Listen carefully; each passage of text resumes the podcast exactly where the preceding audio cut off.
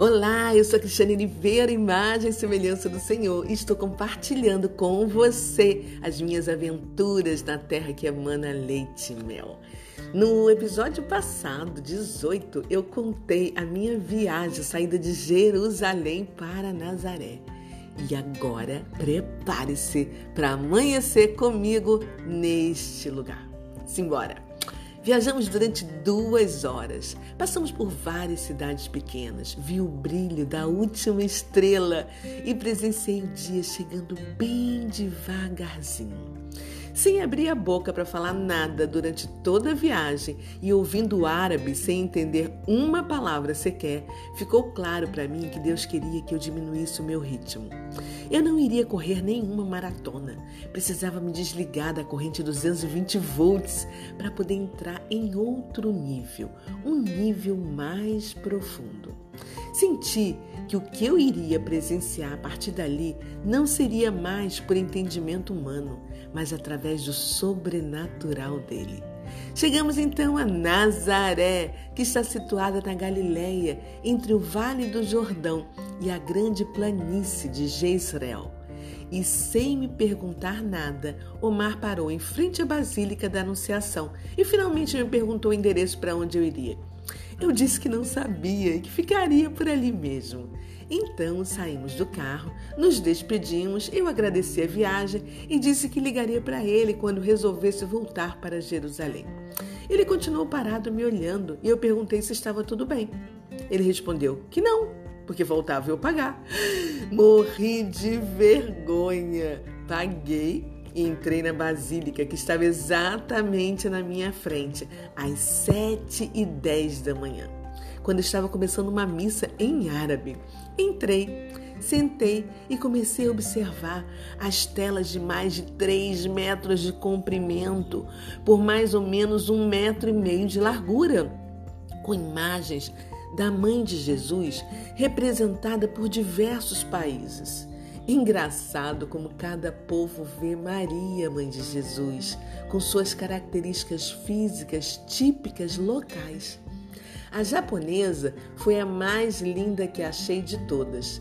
A americana, a mais imponente, revestida de ouro e prata.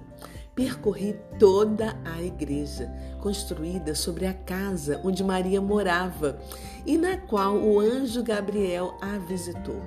Vi também um mosaico criado pelo Brasil.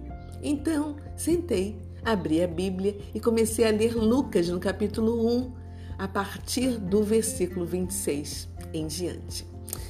Está escrito: Salve, agraciada, o Senhor é contigo. Bendita és tu entre as mulheres, achaste graça diante de Deus. Engravidarás e darás à luz um filho e lhe porás o nome de Jesus.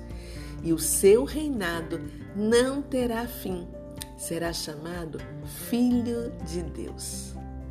Começaram a chegar as excursões às 8 horas e foi um entra e sai de gente de todos os lugares do mundo. Continuei ali, sentadinha, observando tudo ao meu redor. Às nove, liguei para meus mais novos amigos da comunidade Shalom, avisando onde eu estava.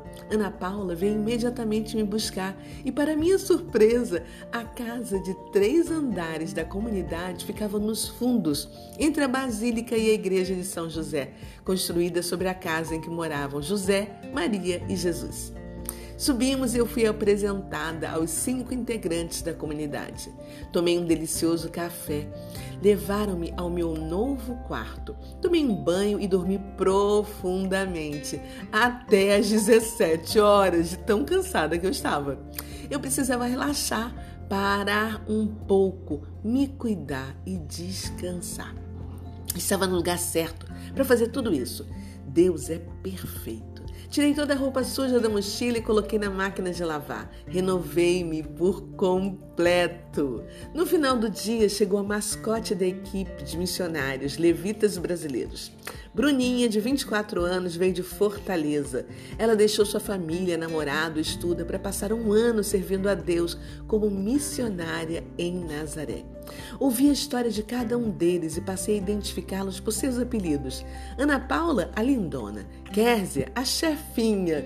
Giselda, a sorridente, Leandro, o lindão e Charles, o organizado. Na mesa com seis lugares, eu era a sétima. No quadro de avisos li o lindo texto de ensinamento de vida, de vida da Madre Teresa. O dia mais belo, hoje. A coisa mais fácil, errar. O maior obstáculo, o medo. O maior erro, o abandono. A raiz de todos os males, o egoísmo. A distração mais bela, o trabalho. A pior derrota, o desânimo. Os melhores professores, as crianças. A primeira necessidade, comunicar-se. O que traz felicidade, ser útil aos demais. O pior defeito, o mau humor. A pessoa mais perigosa, a mentirosa. O pior sentimento, o rancor. O presente mais belo, o perdão. O mais imprescindível, o lar. A rota mais rápida, o caminho certo. A sensação mais agradável, a paz interior. A maior proteção efetiva, o sorriso. O maior remédio, o otimismo. A maior satisfação, o dever cumprido, a força mais potente do mundo, a fé, as pessoas mais necessárias, os pais, a mais bela de todas as coisas, o amor. Eu tenho um pedido para fazer a você que está me lendo agora, me ouvindo neste momento. Não importa a sua religião, simplesmente ore por esse grupo de missionários que está trabalhando pelos peregrinos em Nazaré. Se um dia você for passar por aqui, estará sob as intercessões deles em suas orações diárias, suas atenções e direcionamentos dentro da Basílica. São eles que ajudam os grupos e orientam padres e pastores que aqui chegam para conhecer onde o Verbo se fez carne no ventre de Maria. Nazaré é o lugar da vida oculta de Jesus, lugar de silêncio, de paz, de meditação, lugar de esperança.